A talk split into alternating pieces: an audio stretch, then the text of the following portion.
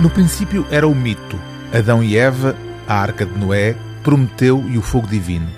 A origem de tudo é um mistério ancestral que a humanidade tem tentado desvendar desde sempre, inicialmente pelo recurso a narrativas míticas, atualmente por intermédio da ciência.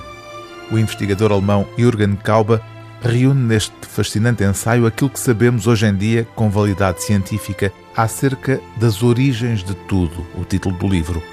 Como o autor explica na introdução, não se trata aqui de debater as origens das invenções tecnológicas.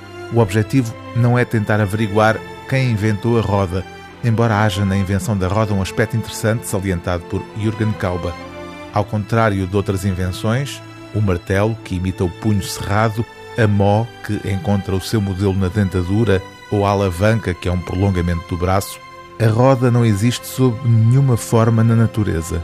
Nesse sentido, é uma invenção absoluta da humanidade.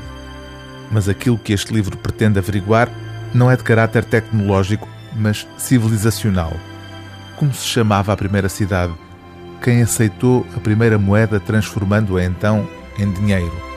Onde viveu o primeiro casal monogâmico? Não temos respostas para estas perguntas, mas a ciência dá-nos aproximações a uma resposta de âmbito geral sobre as origens da cidade, as origens do dinheiro ou as origens da monogamia.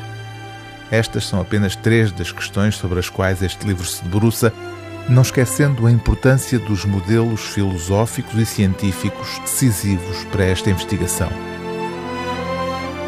A teoria da evolução das espécies encetada por Charles Darwin, escreve Jürgen Kauber, pôs à nossa disposição uma linguagem que seria decisiva para expressar a dúvida em relação a toda a forma de especulação simples e encantatória sobre as origens.